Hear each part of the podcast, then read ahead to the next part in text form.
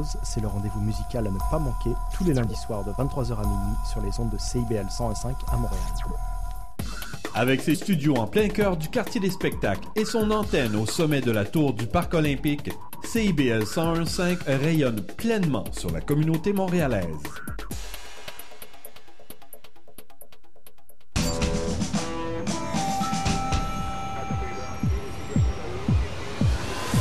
Bienvenue au quartier général.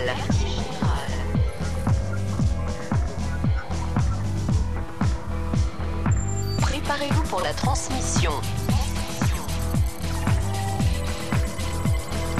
Le quartier général, animé par Jordan Dupuis. Sur les ondes de CIBL 101.5, animé Montréal. Au 105 Animé Montréal avec la gang du quartier général jusqu'à 20h ce soir. Très heureux d'être avec vous jeudi 24 septembre. Les nouvelles technologies, hein, sont partout, dans toutes les œuvres d'art, dans tous les films que l'on voit, dans la publicité, sur les panneaux publicitaires. Elles font partie maintenant de notre quotidien. Mais est-ce que ça change vraiment le message? Ben, c'est justement ce que propose Claire Meuda. Bonsoir. Bonsoir, Jordan. Tu es en charge du contenu de l'émission d'aujourd'hui. C'est tout à fait toi, ça? Une petite question pas, pas trop pointue. C'est moi, c'est nous. Comme tu disais, c'est partout et en même temps, mais on, on se pose plus vraiment la question et on est tous des geeks à cette table et euh, ça a été un vrai défi pour nous d'aller chercher euh, des, ch- des choses hors de notre zone de confort. Ouais, on est des Mais geeks du trouvé- dimanche, hein, quand même, Claire. ouais, c'est bien que tu mentionnes Philippe Couture parce que je suis pas très geek. Hein? J'ai j'ai- appris partir ce de qu'était. maintenant, le 21e siècle. C'est ça, j'ai appris ce qu'était CCI dans un courriel l'an dernier. Voilà. Ce- Ceci étant dit, euh, donc Claire, tout au long de l'émission, on va, on va se questionner à savoir est-ce que une nouvelle technologie influe vraiment sur le message? Qu'est-ce que ça apporte à nos créateurs? Donc, euh, belle émission en perspective. Philippe Couture, le castelet électronique. On va se déplacer du côté de Québec, Jordan. On fait ça rarement, mais euh, ça va se passer. Donc, euh, à l'Université Laval, on travaille sur un castelet électronique. Petite scène miniature pour faire des maquettes de mise en scène. Je vous en reparle plus tard. Bien de t'entendre là-dessus. Eve Baudin. Bonjour.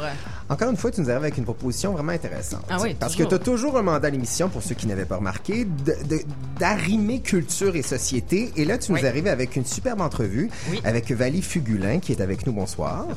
Bonsoir. De quoi on va parler? On va parler en fait euh, de son documentaire, ben, en fait de son jeu vidéo qui sort aujourd'hui, qui est intéressant parce que c'est dans le courant Games for Change. Donc c'est un jeu avec un caractère un peu documentaire. Vous allez voir. Donc, jeu documentaire pour avoir du changement, on aime ça. Et Nicolas Gendron, je m'ennuyais, ça fait longtemps qu'on te Oui, vu autour de la oui, table. Ça fait un bail, mais moi j'ai déniché les films les plus geeks que je suis capable d'endurer euh, dans, mon vo- dans mon vocabulaire à moi, donc c'est-à-dire plus près de l'humain que de la machine. Et euh, mais- mais- mais j'ai bien, je, je- je me doute un petit peu de ta suggestion.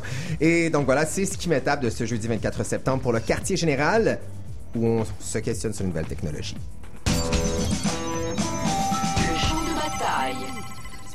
Conversation de début d'émission.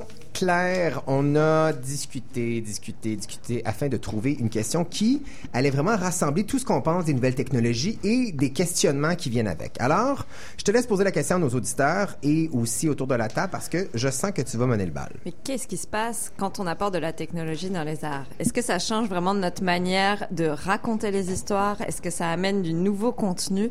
Est-ce que ça nous projette dans des nouveaux mondes finalement plutôt que d'être un simple phénomène de mode, de venir coller à une forme de modernité ou d'attente, de réutiliser un petit peu les, les outils qu'on a sous la main. Je crois que ça change vraiment les choses et on, on est venu avec euh, avec vous euh, autour de cette table avec euh, pas mal euh, pas mal d'idées en fait et pas mal de, de choses. On s'est rendu compte aussi beaucoup que ce sont des grosses productions qui qui mènent souvent le bal, mais qu'à ont les travers sous, ça, hein, oui.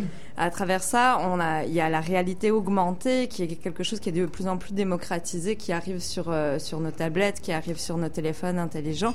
Euh, il y a le big data, il y a la- les usages d'internet qui sont partout.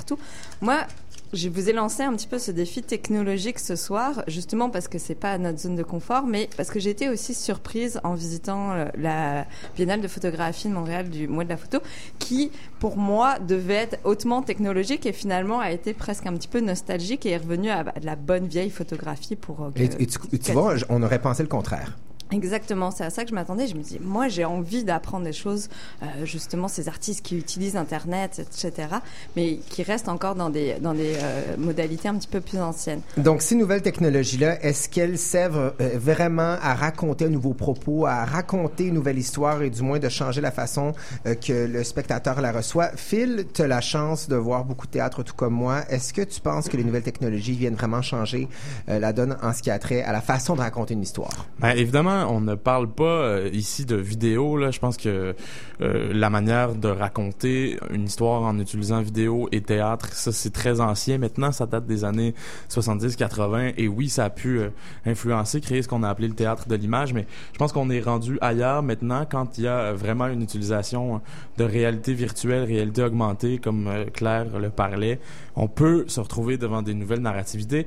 Moi, en théâtre, ce que je remarque surtout, c'est une utilisation des réseaux sociaux sur peut-être qui est encore euh, artisanale, expérimentale, mais qui, elle, permet, je pense, de raconter des nouveaux moyens de communication qui sont euh, à la portée de l'humain et de voir comment euh, des, questions comme l'interaction humaine sont transformées par les réseaux sociaux et comment elles impliquent, comment elles créent du nouveau dialogue sur scène, une nouvelle manière de raconter. Oui, je pense à des, artistes libanais, Lina Sané et Rabi Mroué, qui ont raconté le suicide d'un jeune homme syrien, tunisien, pardon, euh, à travers simplement son interface euh, virtuelle Facebook, son, euh, les textos qui sonnent sur son téléphone. Donc ça, c'est une nouvelle narrativité pour moi, toute simple, toute artisanale. Mais au théâtre, on n'est pas encore rendu dans le Ben, numérique réellement. Mais on revient un peu à ce que Claire disait. C'est une question de sous principalement. Moi, d'un point de vue personnel, on en discutait un petit peu avant l'émission. Moi, je crois au contraire qu'il n'y a pas de nouvelle façon de raconter une histoire. Les gens veulent être émus, veulent être touchés.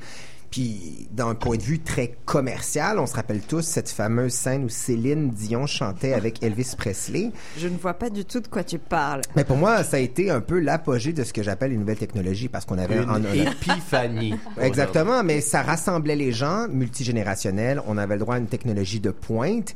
Et l'effet escompté était là. Les gens s'y retrouvaient, les gens étaient touchés. Est-ce qu'on a raconté une- la façon, euh, l'histoire d'une façon différente? Non, on a seulement, on s'est servi d'une nouvelle technologie pour nous ramener à ce qu'on sait mieux faire, émouvoir les gens. Non, tu sais, c'est- un hologramme hein, de- d'Elvis Presley. oui. Finalement, les hologrammes, est-ce qu'ils arrivent à raconter les histoires différemment, à créer des nouvelles trames narratives? Je suis pas certain. Ils sont illusionnistes la plupart du temps. Ils représentent des personnages, ils incarnent l'humanité de la même manière que d'habitude, sauf en virtuel. Eve Baudin, qu'est-ce que tu penses de ça? Tu Ben, un propos pas- intéressant. Je suis pas tout à fait d'accord avec toi. Je pense qu'en en fait, non, les technologies Battons-nous. ouvrent la façon, ouvrent de nouvelles façons de raconter des histoires au contraire. Par exemple, si on prend la forme du jeu, dont on va parler un peu plus tard, ben, on se rend compte qu'on n'est pas dans une forme linéaire de ra- pour raconter une histoire. Donc, c'est complètement autre chose parce que justement, il y a une interactivité. Là, moi, c'est là où je trouve ça intéressant parce qu'on peut, peut ouvrir d'autres, d'autres portes et justement être en interrelation avec la personne qui consomme ou en tout cas qui utilise le jeu, par exemple. Et je pense que ces formes-là vont être de plus en plus présentes, surtout si on pense, par exemple, euh, bon, on parlait des lunettes euh, d'immersion comme Oculus Rift, qui vont permettre justement une réalité, euh, de, de s'immerger complètement dans des réalités. Donc, je pense qu'au contraire, moi, ça va influencer la façon de raconter des histoires. Mais ce n'est pas une fin en soi. Nicolas Gendron a euh, essayé, je pense, euh, l'Oculus Rift euh, Oui, mais pour moi, un- j'ai une courte période. Une courte période, mais j'ai l'impression que ça va peut-être créer une, euh, une expérience encore plus individualiste pour le spectateur, ce genre de, de technologie. Moi, euh, moi, je me rappelle un de mes premiers contacts avec ça, c'était la tempête au TNM. euh, avec Ah ouais. C'était Michel Lemieux, Victor Pilon, si Ouais. je ne m'abuse. Et j'avais été pas très emballé, moi, par ça, parce que j'en voyais assez vite les limites. Je sais qu'ils ont euh, perfectionné leur méthode depuis le temps et ça se limite pas du tout à leur travail à eux. Mais pour moi, c'est pas le jeu de l'acteur devient figé, même s'il lui a mis toute l'émotion du monde. Je sais pas, j'ai pas vu Marlowe euh, au musée. euh, Moi, j'ai vu au les musée d'art aveugles, contemporain. au musée, Moi, j'ai les vu- aveugles de Materlingue mis en scène par Denis Marlowe Oui, avec donc des- ce qu'il appelle des masques vidéo. Moi, ça, c'est un travail qui me passionne assez, en fait, où euh, et qui arrive effectivement... à te toucher, à te rejoindre? Oui, où on arrive à recréer euh, l'affect, on arrive à recréer l'émotion, mais sans, sans qu'il y ait acteur Ouais, sur mais scène. attends, ouais, Philippe, il y a quand même quelque chose de très figé, de très froid là-dedans. Je Ouais. pense, je pense pas que ça réussit et je pense pas que ça se veut non plus. C'est une du théâtre mental. là. Ouais, Il s'agit de recréer le fonctionnement de la pensée, du cerveau, et c'est aussi très intéressant intéressant. C'est quand même plein de sensorialité, pas nécessairement. Finalement, les nouvelles technologies sont gagnantes quand elles deviennent empathiques puis qu'elles s'humanisent au, ma- Ouais. au- au maximum. là. Non, mais on parle beaucoup de théâtre, mais tu disais tout à l'heure euh, la biennale de photographie. Est-ce que tu penses qu'il y a quoi, une, une certaine suspicion de ce milieu-là à intégrer euh? Mais on est, on est, c'est quelque chose qui est tellement présent maintenant qu'il faut réinventer euh, des, des manières de, de nous raconter, euh, de nous raconter Internet, de nous raconter notre rapport aux vidéos, à la manière dont on vient euh, capter des images à tous les jours. C'est c'est rare maintenant qu'on vive avec une seule image par jour. Et puis, il y a un effet de saturation et la meilleure manière de, de parler de ça, bah, c'est d'utiliser une nouvelle technologie. C'est ça qui va permettre de comprimer euh, le, con- le contenu au maximum. Et en même temps, bah, les artistes ne veulent pas recopier ce qui se passe dans la réalité. Ils veulent avoir un discours, un recul et, euh, et nous parler d'autres choses. Et Mais John ça- Raffman, au Musée d'art contemporain, utilise aussi les, euh, les nouvelles technologies. Il utilise, il a tout un discours là-dessus et on, on- le- le- le- l'exposition qu'il avait nous, nous était très immersive, mais à travers des procédés un petit peu anciens. On pouvait se coucher sur un lit, on pouvait s'asseoir sur des bancs. Donc finalement, la participation du spectateur face à une vidéo, sa manière de l'impliquer, ben, ça reste quelque chose de très simple comme un dispositif de théâtre. Moi, je pense aussi que, bon, évidemment, lorsque tu as apporté le sujet d'une nouvelle technologie, j'ai pensé tout de suite à l'univers de la mode. Je me suis dit, pour moi, les nouvelles technologies, ça commence de façon embryonnaire, expérimentale, des artistes qui décident de créer des, des, geeks, qui décident de créer une nouvelle technologie et qui finalement est récupérée par les gens qui ont des sous et décident d'en faire quelque chose de commercial. Donc, je pense que maintenant, les nouvelles technologies, on arrive à de- devant deux réalités. Celle de se servir des technologies, comme tu l'as mentionné, pour faire réfléchir, amener un nouveau propos, euh, amener le, le spectateur ailleurs, et une nouvelle technologie qui sert à finalement émouvoir les gens, à faire acheter l'étiquette et finalement à contribuer au succès commercial d'un film. Donc, je pense que les nouvelles technologies maintenant sont confrontées à deux réalités, celle de, de, de faire réfléchir et celle de divertir. En même temps, un film comme Mad Max a ébloui tout le monde en ben n'ayant oui. aucun effet spéciaux euh, d'image synthèse et tout, donc c'est encore possible. Dites-vous, dites-vous que tout reste à faire puisque toutes les inventions du futur sont encore, euh, sont encore cachées et je suis sûre que les artistes en ont encore plein dans leur tiroir à nous montrer. Exact. On propose, euh, mais on propose, tu proposes, et je suis très content, tu proposes Eh oui. Kraftwerk, les pionniers en matière de musique électronique. Il nous fallait bien ça pour lancer l'émission. Exactement, ils ont à peu près 98 ans chacun. mais ils sont Mais en- ils sont indémodables. Exactement, donc Kraft- Kraftwerk avec la chanson Robot au 105 Anime Montréal. are full of energy. We are the robots.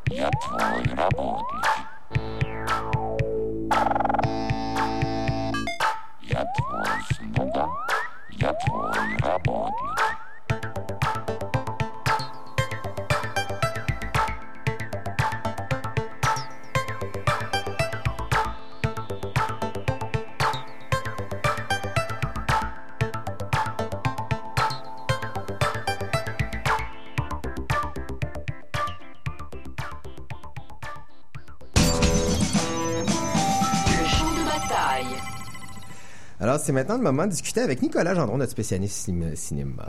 Ça fait longtemps qu'on t'a entendu, je suis content. Parce qu'il faut dire Salut, aussi que dans la vie, t'es un théâtreux. Ben oui, Et fait que- que je m'absente à l'occasion. Ouais, présentement, t'es en tournée avec un spectacle, on va le dire.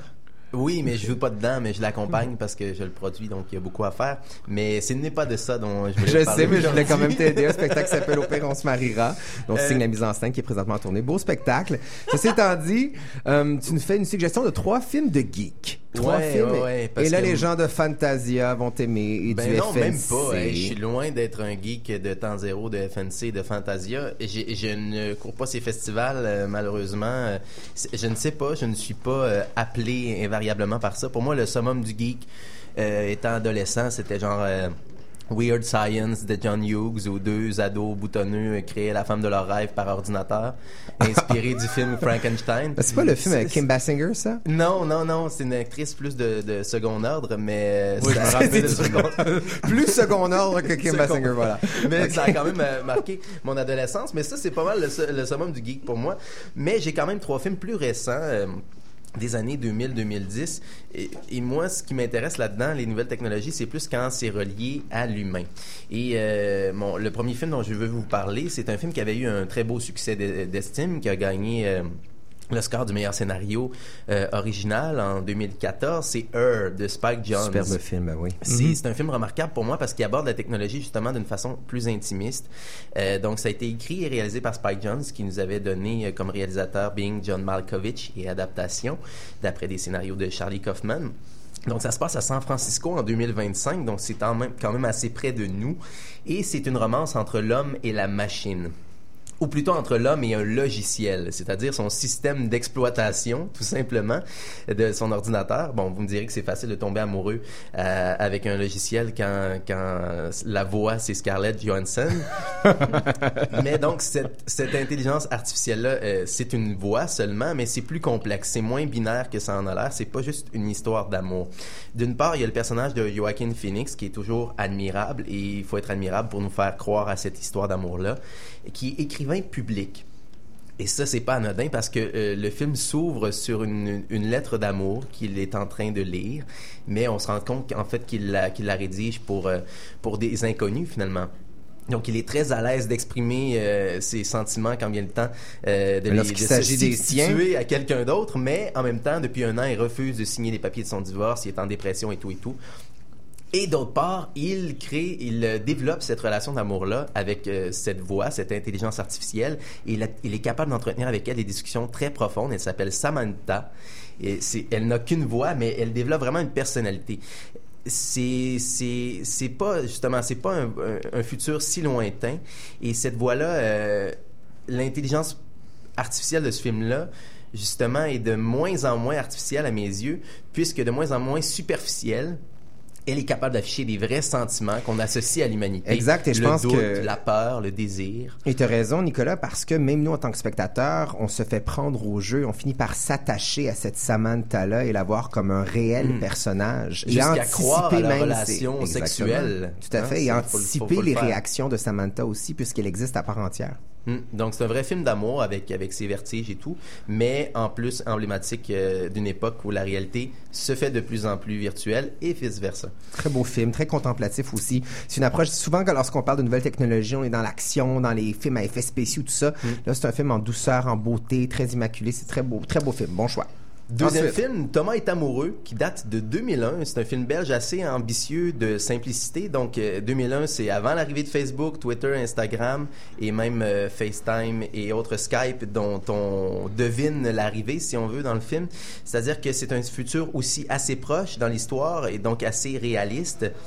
C'est l'histoire de Thomas, qui est un agoraphobe, qui n'est pas sorti de sa maison depuis huit ans et qui se sert de la visiophonie, donc euh, le mariage entre la télévision et le téléphone, pour entrer en contact avec les gens, sa mère, son psy et de possibles conquêtes. Mais son univers fantasmatique repose aussi souvent sur des images de synthèse. La particularité de ce film-là, c'est qu'on voit jamais Thomas. On le devine que par sa voix, donc comme dans Her, mais dans le regard aussi de ceux qui entrent en contact avec lui. Ça pourrait être juste un exercice de style, on pense, mais il y a, il y a la sensibilité, il y a l'humour des Belges, toujours un brin décalé, qui, qui en font un, un portrait de société assez juste. Thomas est amoureux. Mon troisième film, c'est un autre film belge, c'est un hasard, mais je vous ai cassé les oreilles avec ce film-là il y a deux ans déjà. Je me souviens, tu nous en avais parlé oui, ici. dans la thématique de la déficience intellectuelle Oui. qu'on avait eue Je me souviens très bien. à l'émission au début 2014, mais c'est un film qui mêle justement la déficience à la réalité virtuelle puisque Ben, le personnage, se crée un avatar. Ben X, et c'est ça qui lui permet euh, d'affronter le monde réel. Et dans ce film-là, il y a aussi, c'est en 2007, euh, il y a aussi euh, toute la, la, la dérive euh, de, des YouTube qui se permet de ridiculiser un simple kidam, là, qui Ouais. deviennent des musées de la bêtise humaine, là, des fois, là, ce genre de... L'intimidation. par L'intimidation par les réseaux sociaux. Et, et donc, ce film-là euh, fait sortir l'autiste de sa tête via la réalité virtuelle. Souvent, les, les syndromes d'Asperger, dans ce cas-ci, ont une, une- une obsession, une passion. Et dans ce cas-ci, c'est les jeux vidéo et c'est très bien intégré. Et donc, il Euh, évolue dans une plateforme virtuelle comme Second Life, euh, par exemple, un truc de réalité C'est des jeux en ligne. Il, il- il se passionne aussi pour une, une certaine Scarlight. Il se découvre en amour. Et donc, c'est assez, euh, assez bien réalisé. Ça avait gagné le Grand Prix du FFM il y a quelques années. Et ces trois films que tu as choisis ont tous point en commun la solitude hein, de l'homme à travers tout ça? Je sais pas. Pourtant, je suis en couple. Je sais pas. Hey, J'ai envie de vous glisser un mot sur une série suédoise qui aborde des thématiques euh, similaires et qui euh, est pertinente que vous devriez aller euh, regarder. Ça s'appelle Real Human. Et là, c'est plutôt euh, sur, les sur des robots humanoïdes qui développent leur intelligence artificielle jusqu'à, euh, un peu comme dans Her, jusqu'à éprouver des émotions, des sentiments, jusqu'à être plus humains que les humains. Excellente série suédoise à, à regarder Et- sur Internet. Évidemment, les trois films de Nicolas Gendron, la suggestion de Philippe Couture se retrouvera sur notre page Facebook. Alors, euh, si vous n'avez pas pris ça en note, c'est tout disponible sur Internet. On y va tout de suite avec l'entrevue de la semaine. Il s'agit de Valie Fugulin de l'ONF qui nous présente son projet J'aime les patates. Vous allez en savoir plus dans quelques instants. L'interrogatoire. Eve Baudin, Oui. belle entrevue que tu nous proposes cette semaine Oui. qui combine en fait nouvelles technologies et un côté sociétal, chose qui est ta spécialité. Donc, je te laisse présenter ton invité. J'ai bien hâte de l'entendre. Oui, on a avec nous Valie Fugulin, qui est une documentariste, cinéaste, qui a fait beaucoup de choses, plusieurs euh, documentaires, Tupperware, Recettes du succès, il y a quelques années, S'envoyer en l'air. Aussi, elle a travaillé à la télévision, euh, sur les émissions Quatre Consciences, Naufragie des villes, notamment. J'ai eu le plaisir aussi de travailler avec elle, je dois dire, sur euh, des émissions télé. Alors, je la connais euh, bien. Et j'ai trouvé ça intéressant parce que Valie vient de faire euh, une résidence à l'ONF pendant deux ans et elle a donné naissance à un jeu vidéo. Vraiment, Oui. Valie. Bonsoir. Qu'est-ce qui amène une documentariste à tout soudainement proposer un jeu vidéo? Il y a dû quand même avoir tout un cheminement pour passer d'une forme narrative assez linéaire à proposer un jeu vidéo. Oui, écoute, j'ai comme le goût de renchérir à ce que vous discutiez tout à l'heure. Je me retenais parce que je me disais, pour moi, la véritable révolution euh, dans l'art en ce moment, c'est l'interactivité. C'est-à-dire que c'est l'usager qui crée son contenu ou qui participe à la création du contenu. Et pour moi, c'est la porte, la grande porte de l'avenir. Et euh, ça m'intéresse depuis 4-5 ans. J'ai collaboré à des œuvres interactives, tu sais, du webdoc, puis on essaie de faire des hybrides, puis est-ce qu'on est capable de raconter euh, des histoires ou de faire du documentaire, mais qui est natif au web, c'est-à-dire c'est pas un film que tu mets en ligne, c'est une expérience qui est faite pour, euh, pour le médium Et qui en adopte le langage. qui en adopte le langage. C'est moi, je- j'aime ça dire. euh, McLuhan disait "The medium is the message", mais maintenant c'est "the user is the message". Voilà, ben oui. L'usager crée, participe à créer son contenu. Donc, ça m'a amené, moi, euh, documentariste traditionnel, à avoir envie d'explorer ces nouvelles euh, narrativités parce qu'on peut. C'est comme une nouvelle boîte à outils. Pour moi, euh, bon, ça fait 15-20 ans que j'utilise une caméra, du son euh, de la même manière ou presque. Là, regarde, tu me donnes plein de nouveaux outils, puis le jeu m'interpelle parce que, évidemment, pour toute une génération, c'est le médium. Ils n'écoutent pas la télé, à peu près pas le cinéma. Et ça veut pas dire qu'on doit snobber ça. Tu moi, il y a 10 ans, mettons, dis, ah ouais, le jeu vidéo, whatever. Mais crime, c'est la plus grosse industrie culturelle au monde en ce moment. Donc, est-ce qu'on peut s'y intéresser? Et moi, j'avais envie de, comme d'aller planter mes, mes billes ou semer des... des... Planter tes patates. planter mes patates, Ben, oui! Puis en plus, on a une expertise à Montréal euh, vraiment très forte Oui. là-dedans. Il faut aussi Puis on l'a- profiter de notre C'est comme si on était deux mondes à part, tu sais, les Ouais. documentaristes, là, ça c'est correct. Ouais, les- le monde qui font du jeu vidéo, c'est superficiel. Je, je- je caricature, mais on n'est pas loin de ça. Puis on a une pépinière de talent en jeu à Montréal. Euh, qui, qui est né comme des, bébés d'Ubisoft, de A&E, des, des gros studios, mais tous ces gens-là ont aussi des histoires à raconter et ils ont envie d'explorer leur médium et de pousser les nouvelles frontières. Donc, quand j'arrive avec un projet, puis je leur dis, ben moi, j'aurais envie de parler d'un sujet social à travers un jeu, ben ils ont comme fait, OK. Mais c'est ça qui est intéressant dans le projet que vous avez fait, dans le fond, dans le cadre de l'ONF. Ça a été fait, il faut dire, dans le volet interactif de l'ONF, oui, tout premièrement. à fait. Le studio interactif de l'ONF qui produit le corps de la production de l'ONF maintenant est interactif. Quart animation et moitié documentaire. Exactement. Donc, c'est une grosse production. Puis ils ont été impliqués dans des, dans des projets qui ont été super connus, par Oui. exemple Fort McMoney, euh, Mégaphone au quartier des spectacles, euh, tout ce qui est interactif, donc que ce soit des projections, euh, des, des, des œuvres euh, sur, sur le web, sur tablette, sur mobile, tout ça est, est dans le studio interactif. Mais j'imagine justement que la porte d'entrée pour toi du jeu vidéo, ça a été vraiment d'aller vers le message. Parce Oui. que venant d'un parcours de documentariste, justement, on n'arrive pas dans le jeu juste pour divertir. Donc, justement, comment on, Mm, ouais. comment on peut arrimer ça, en fait, de vouloir amener les gens à, à réaliser, à ouvrir la porte sur un certain univers? Quand on fait du documentaire, c'est souvent ça qu'on fait. Oui. En fait, on ouvre la porte d'un univers, puis on dit aux gens, ben voici l'histoire que je vous raconte, puis on, on va pénétrer. Justement, la dimension immersive est intéressante quand même, mais il do- doit avoir beaucoup de défis. Ben, c'est sûr qu'avec J'aime les patates, je voulais parler d'un sujet sérieux, l'innovation sociale, c'est-à-dire comment tu changes le monde avec des petits gestes ou avec des, des idées ou des inventions.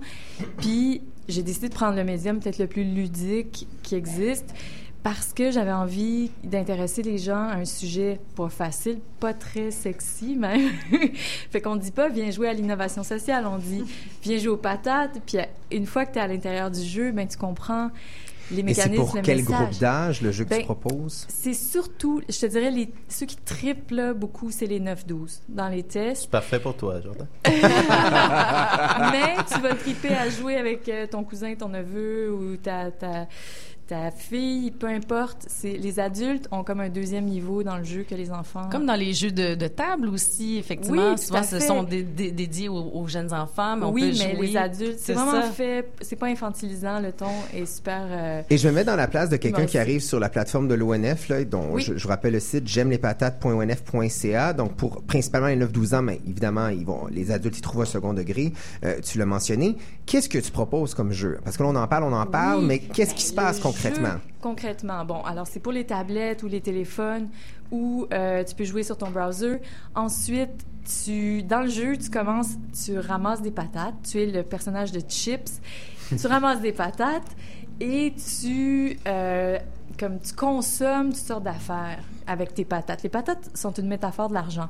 Mais rapidement dans le jeu, les patates disparaissent. Fait que là, t'es pogné, t'es mal pris.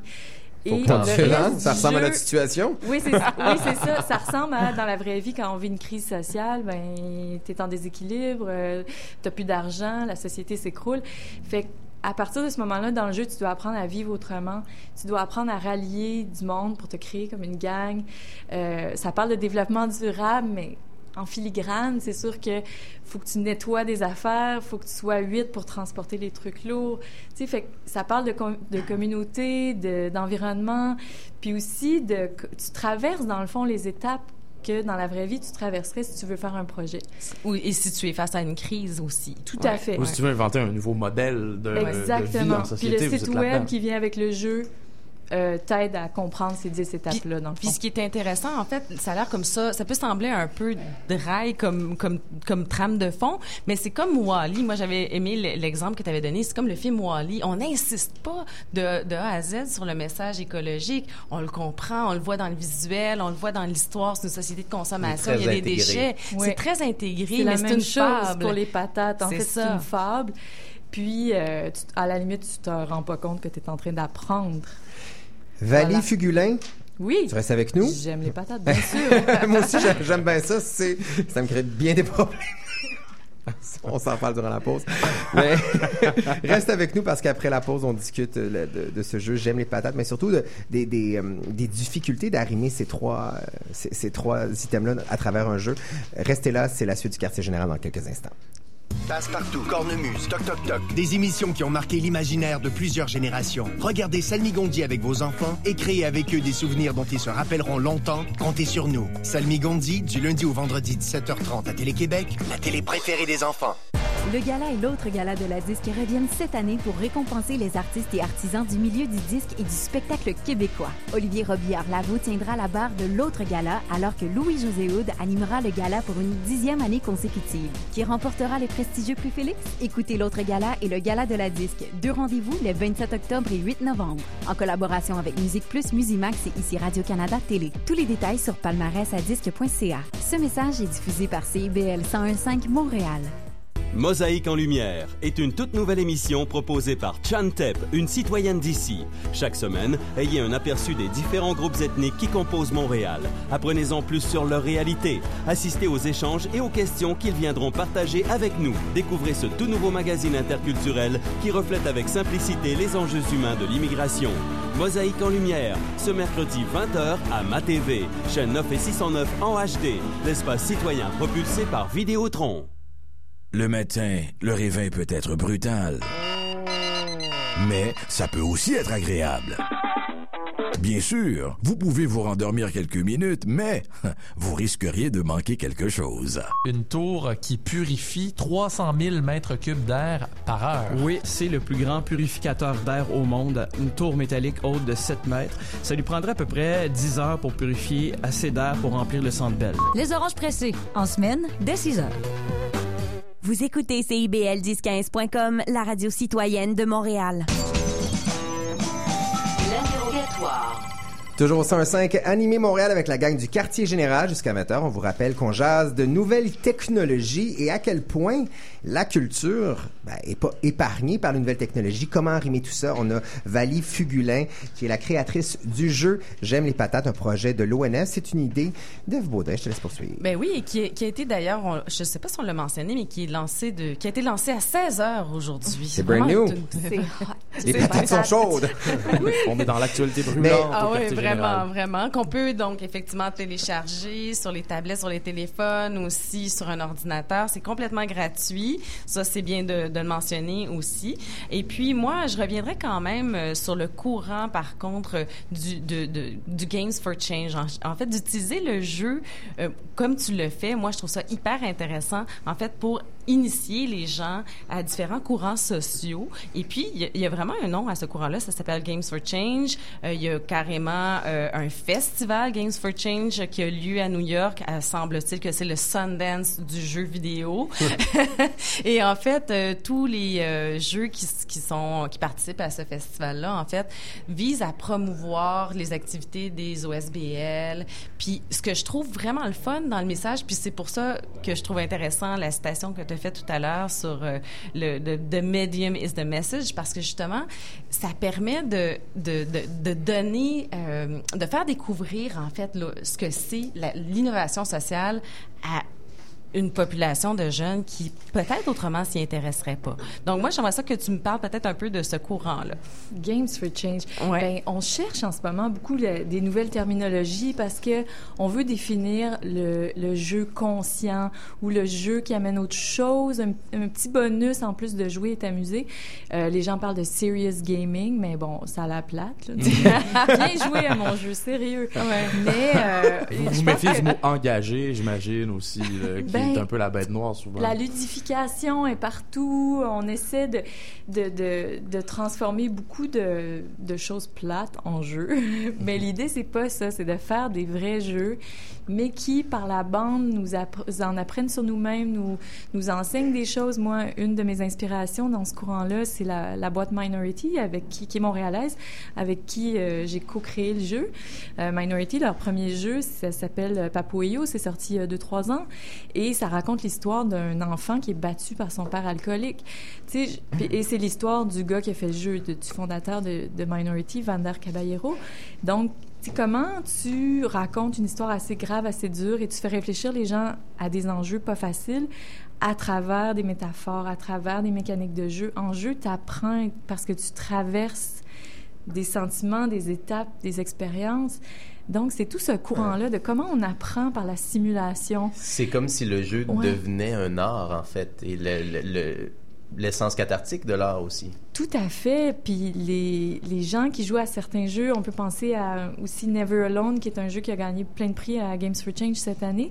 Never Alone, c'est un jeu qui est basé sur des histoires des, racontés par des anciens euh, dans un village inuit. Ils sont partis vraiment de matière très documentaire. Et ils ont fait un jeu avec ça et, et ça a beaucoup transformé la communauté là-bas. Fait il y a toutes sortes d'expériences. En ce moment, il n'y a personne qui a une réponse. Ouais. euh, Est-ce Hey, qu'on a le une- jeu comme ça va changer ta vie, mais on explore. Le jeu est, est lancé aujourd'hui. Oui, Claire, tu l'as acheté quelque chose, je t'ai pas vu, je c'est ça, je me demandais, est-ce qu'on a déjà une idée de l'impact réel, je dirais, dans la communauté humaine, euh, de- ou est-ce que c'est encore trop tôt finalement C'est pour... euh, très tôt. Ces courants-là, ces terminologies-là viennent d'apparaître, je te dirais, dans les deux, trois, quatre dernières années. On s'intéresse à ça parce qu'on est tanné. Au début, il y avait des jeux pédagogiques. C'est comme, viens apprendre tout en t'amusant. ça marche pas. C'est ça, ça fonctionne pas. Un Comme le cinéma non jeu. plus, ça fonctionnerait pas. Un message trop lourd, trop souligné, ça fonctionne pas non Mais plus. comme en documentaire, tu 25 sortes de documentaires, puis de façon d'aborder un contenu, puis un engagement, ben en jeu aussi, les gens explorent différentes mé- méthodes pour que, dans le fond, t'apprennes en t'amusant ou t'apprennes par simulation. On le sait aussi qu'il y a vraiment un impact psychologique. Euh, je pense Oui. à un artiste, Haroun Farouki, qui a repris euh, les, les jeux vidéo qui étaient utilisés pour euh, soigner le syndrome post-traumatique des, personnes qui étaient, des militaires qui étaient envoyés à la guerre. Lui a repris ça sous forme d'installation artistique. Exact. Mais c'est quelque chose, on le sait, on parlait de, de catharsis et puis d'éléments d'identification. Le jeu vidéo a vraiment un, et, et finalement un médium quasiment idéal pour reconnecter fait, la technologie avec Ouais. l'humain puis cette euh, pour les capacité de transformations intérieures, je te dirais, pour une réflexion, euh, c'est très puissant parce que justement, tu es seul avec la machine. Certaines personnes qui ont joué Papoyo, qui ont vécu de l'abus et tout, ils ont vraiment une catharsis assez impressionnante en jouant à ce jeu-là. Dans mon cas, c'est plus d'amener un changement social. Fait que là, on sait pas encore, on essaye, on explore, mais C'est difficile à mesurer. c'est difficile à mesurer, mais pour moi, si les enfants ou les adultes qui jouent euh, on comprennent qu'ils sont capables de changer les choses avec des petits gestes, j'ai fait ma job, puis le jeu vidéo a fait sa job. En tout cas, moi, je vous invite euh, à aller télécharger le jeu, à l'essayer, à même à nous commenter l'expérience que vous aurez avec vos enfants ou tout seul, parce que c'est 7 à 77 ans. pour cette Allez, visiter le site de l'ONF. Il y a Oui. vraiment beaucoup J'aime de contenus patates, ouais. différents pour tout le monde, Interactif. sur des sujets vraiment extrêmement variés. Tout C'est à fait. c'est un nouveau volet euh, qui est vraiment intéressant. Je me sens rouillé quand je vous écoute Ouais. parler. En tout cas, je vais aller faire un tour sur j'aime les patates.onf.ca. Merci beaucoup, Valie Fugulin, Avec de plaisir. Ta présence. Merci, Eve, de nous avoir euh, proposé cet invité-là. Très pertinent. Voilà. On continue avec Mutech.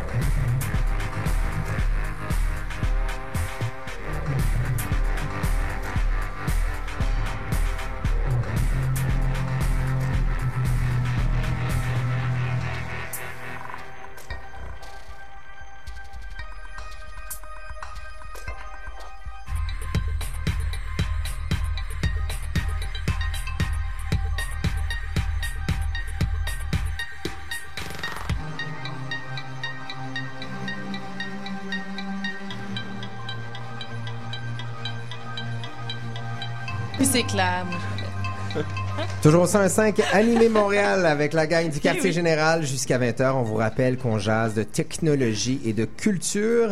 Et ben là, hein, on n'est pas tombé sur Je pense que c'est Philippe qui gagne la palme du geek ce Ouais, soir. exactement, la palme du geek. J'ai un côté geek, hein, il est bien caché. ton histoire. Et là, tu nous proposes le castelet électronique de Kessé. Dès que c'est, ben, on se déplace vers Québec à l'Université Laval. C'est rare dans D'abord, cette Phil, émission. Phil, on est des gars de théâtre, toi puis moi, Oui. mais il y a des gens qui savent pas c'est quoi un castelet. Jordan ne savait Ben, pas ce qu'est un castelet. Je sais ce que c'est une patate. voilà.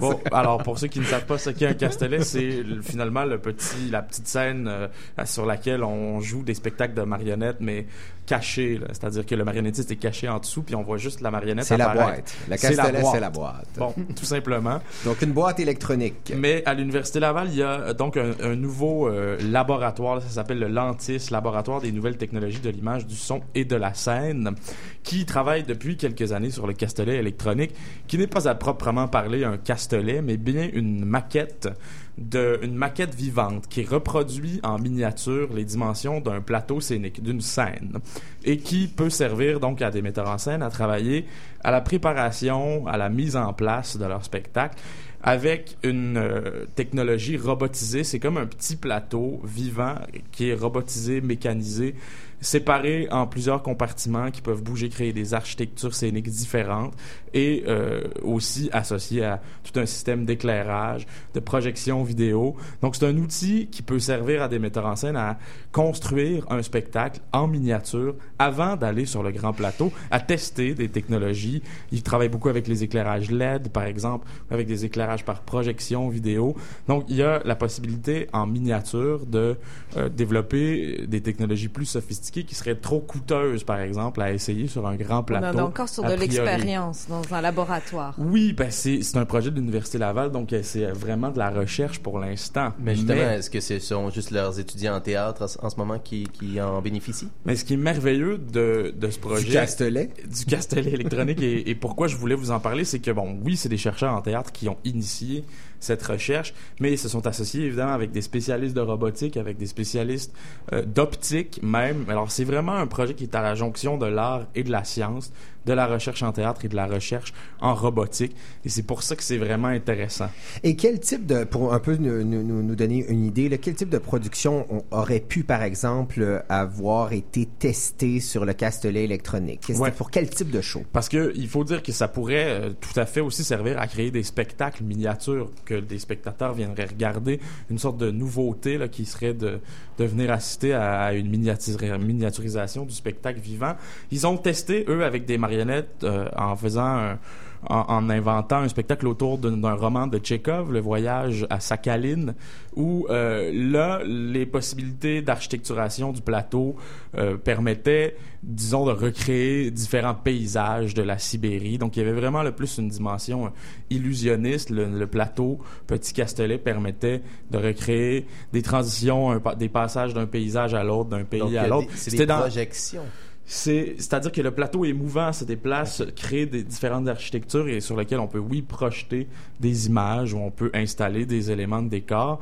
Donc, il y a ça, d'abord, un théâtre tout à fait illusionniste, dans euh, la lignée de ce que fait Robert Lepage, en nous faire nous déplacer d'un pays à l'autre en deux temps, trois mouvements par une transition technologique, en utilisant aussi euh, euh, des principes de cadrage différents. Donc, Mais- à bas l'Union des artistes.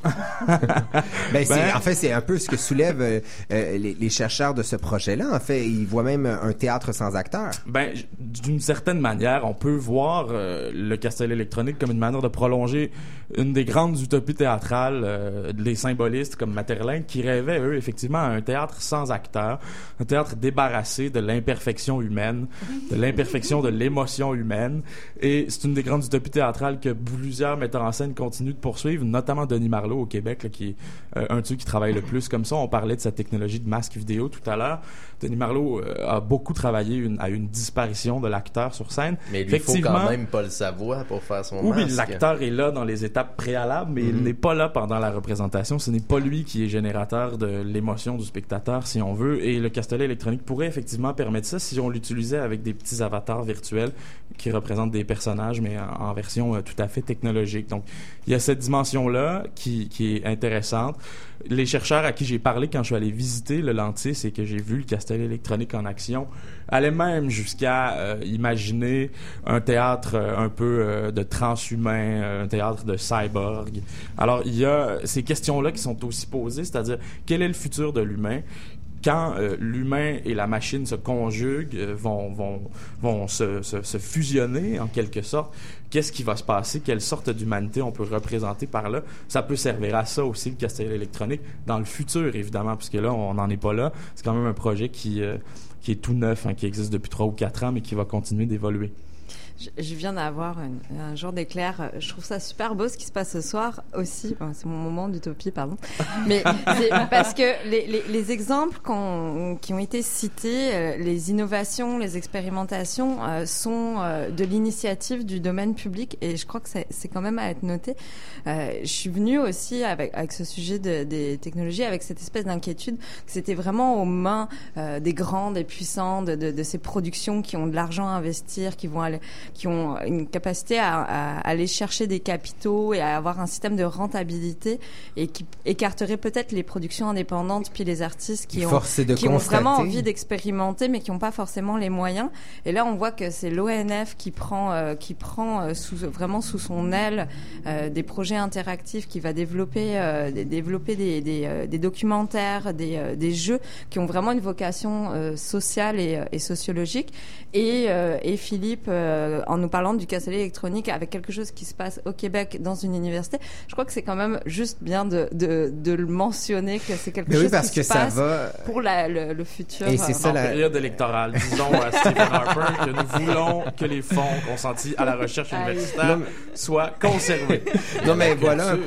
Mais mais c'est un peu aussi l'idée de cette émission, c'est de faire réfléchir tout au long. On avait une opinion dès le départ, on en discutait en champ de bataille, où l'argent souvent amène les technologies et on se rend compte que finalement c'est beaucoup plus accessible qu'on peut le croire. Je veux juste vous dire en terminant qu'évidemment, là, c'est un projet universitaire, mais qui intéresse pas mal d'artistes qui ont observé ça euh, se développer de loin.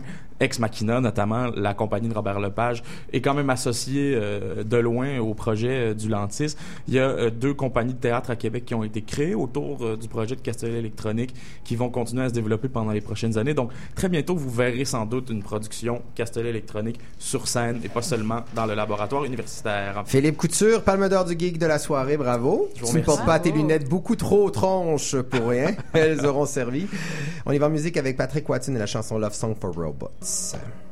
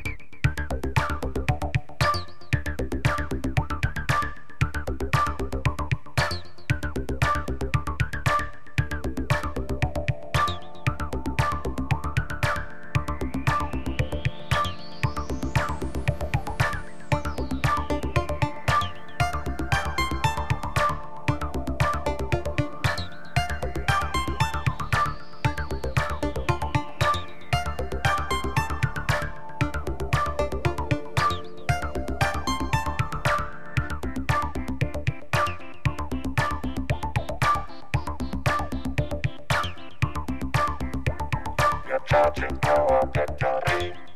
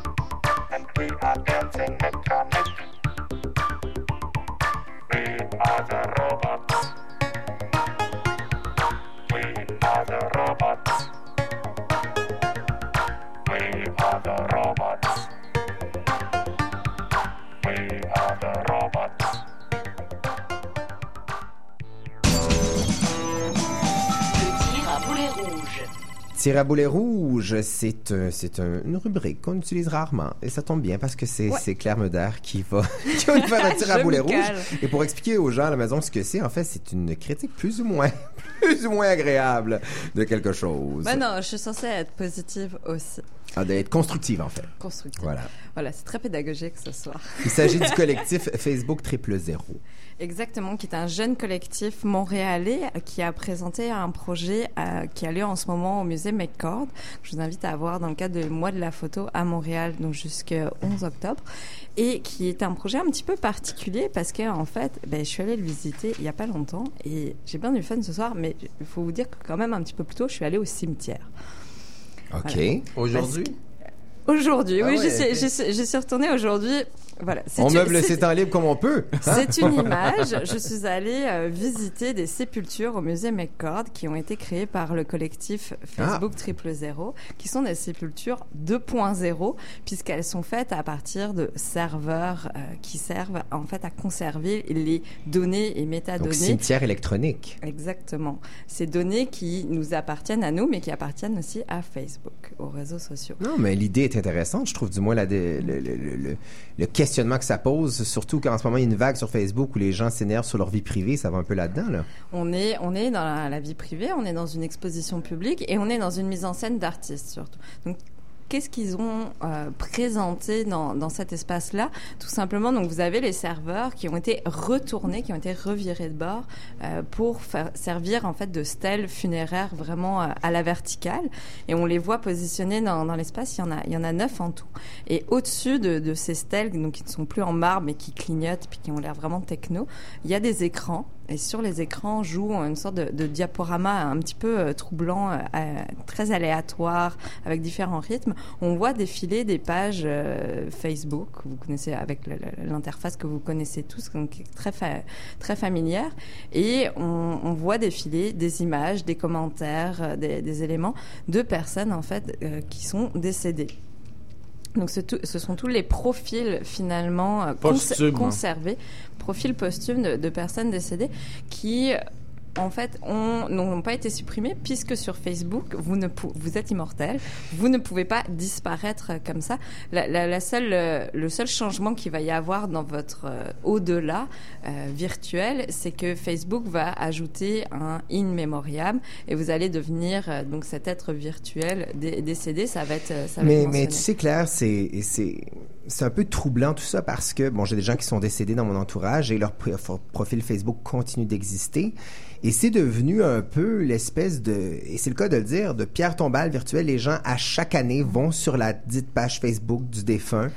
Tu, on- Michel, je m'ennuie de toi, etc. Donc, c'est devenu un peu une espèce de plateforme de. C'est une interface. Exactement. C'est une interface de communication. Mais et les- c'est vraiment, comme je disais, il y a quelque chose de très perturbant à voir les personnes euh, continuer à communiquer, à poster des images, Il y à a un- il y a un alimenter. malaise, il y a un Exactement. malaise, là. Oui, qui, est, penser qui est quand à- même. euh, Excusez-moi, la série Black Mirror, où il y a un Ouais. épisode consacré à, justement, à, un, homme qui est disparu, mais qui revit en quelque sorte à travers tous ses posts, sa voix. tout- Mais c'est ces troublant et la famille des défunts souvent s'oppose à ça. Moi, dans le cas personnel que je connais, la famille veut pas vraiment. elle veut- Mais là, je vous Facebook dirais, à la, refuse à la discrétion de, à la discrétion de chacun.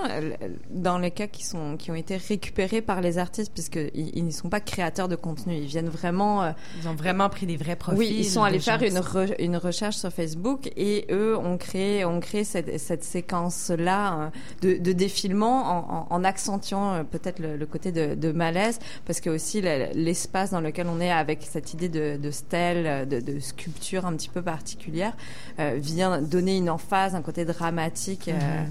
à, à ces pages-là, parce qu'on on- on n'est pas juste en train de cliquer sur notre ordinateur, on est en train de vivre une expérience physique sensible mais on voit que ça continue à être alimenté et que c'est vraiment, euh, c'est vraiment le nouveau lieu de recueillement en quelque, à quelque part. Mm. Il y, a, il y a le cimetière physique tel qu'on le connaît dans notre imagerie, mais Facebook de- devient en fait son espèce de pendant virtuel.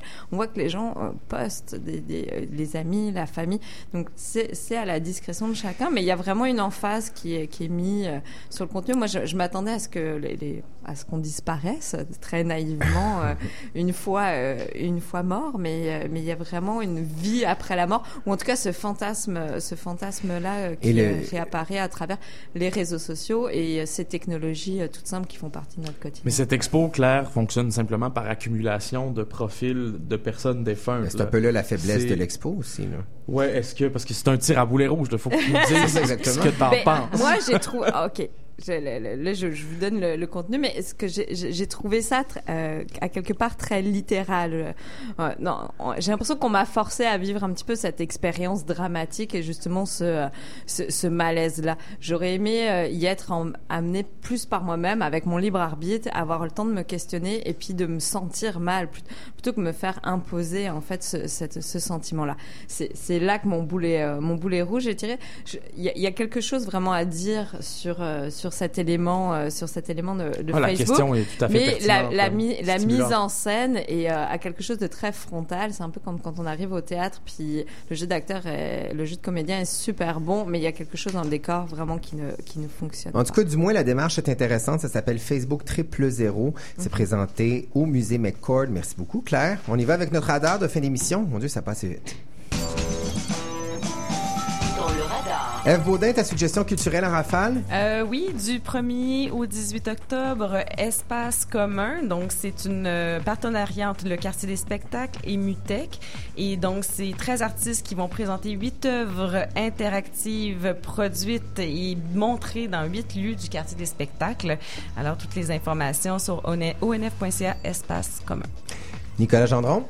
Eh bien, moi, je propose un film qui, je crois, malheureusement vient de quitter l'affiche, mais qui sera en DVD bientôt. mais c'est vraiment un film de geek parce que c'est un film rétro-futuriste et qui m'a très surpris, justement, dans, dans, dans ma non-appréciation de ce genre de film-là. No- Normalement, ça s'appelle Turbo Kid. C'est Ah ben du oui. collectif euh, RKSS et c'est un film de genre très typé, mais très jouissif. euh, Super dans, accueil, dans hein, son pour ce humour, film-là. dans, dans, dans Gros ses effets spéciaux autour très de ce gore, film. avec entre autres Laurence Leboeuf et Michael Ironside. Philippe Couture. Au Théâtre La Chapelle se poursuit le festival Grand Cru jusqu'au 3 octobre. euh, Festival euh, où euh, plein d'artistes émergents avant-gardistes sont invités à présenter leurs plus récents travaux.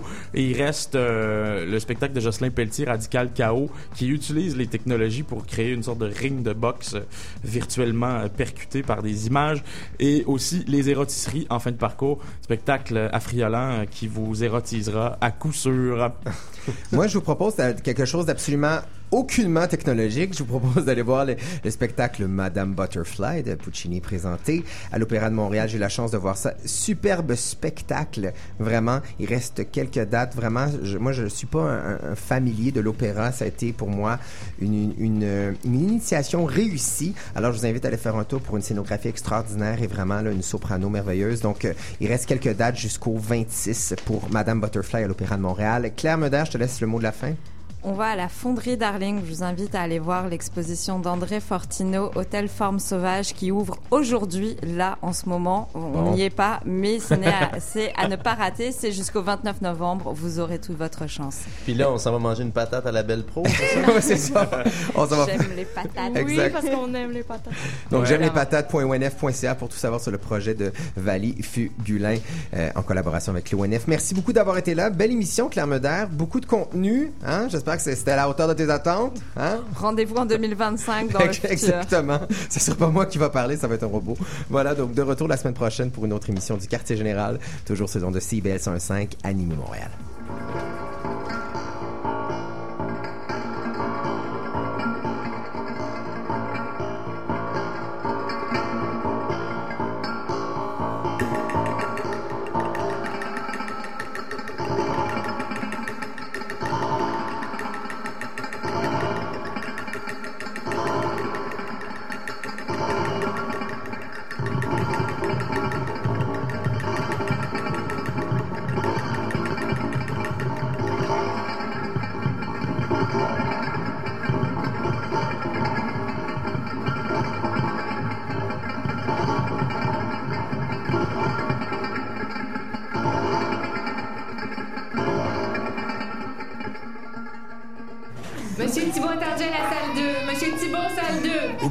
D'attente. L'émission Médecins sans rendez-vous vous offre accès à un médecin chaque semaine. La docteure Chantal Guimont vient chez vous répondre à toutes vos questions de santé. Médecins sans rendez-vous, les mardis 19h30 à Télé-Québec. Du 24 au 27 septembre, Saint-Hyacinthe accueille le festival Agri-Rock. Le festival Agri-Rock, c'est la chance de découvrir des groupes comme Canaille, We Are Wolves, Ponctuation, Chocolat, Saratoga et plusieurs autres dans des lieux complètement inusités. Musique, art visuel, théâtre, performance et littérature, le festival Agri-Rock, c'est l'événement incontournable de l'été. Billets et informations, festivalagrirock.com. À l'affiche cette semaine au cinéma Excentris. Paul à Québec, l'adaptation de la célèbre bande dessinée de Michel Rabagliati.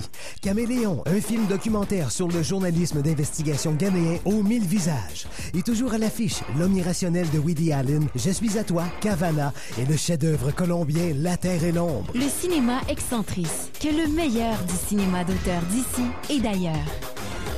cinémaexcentris.com Êtes-vous prêts pour Latitude House? House, Tribal House, Tech House, Deep House. Chaque samedi à minuit, vous voyagez en première classe avec DJ Maxi Mignano à bord de Latitude House. 60 minutes de pure house à travers les capitales du monde. Samedi, minuit, DJ Massi Miliano, Latitude House. Vous cherchez un magazine d'actualité, de l'information, de la bonne musique ou des entrevues. Vous choisissez à la carte. Toutes nos émissions sont disponibles en balado-diffusion. CIBL1015.com, la radio citoyenne de Montréal. Avec ses studios en plein cœur du quartier des spectacles et son antenne au sommet de la tour du Parc olympique, CIBL 1015 rayonne pleinement sur la communauté montréalaise. L'émission Dans le détour fait relâche cette semaine. Vous écoutez une sélection musicale de CIBL.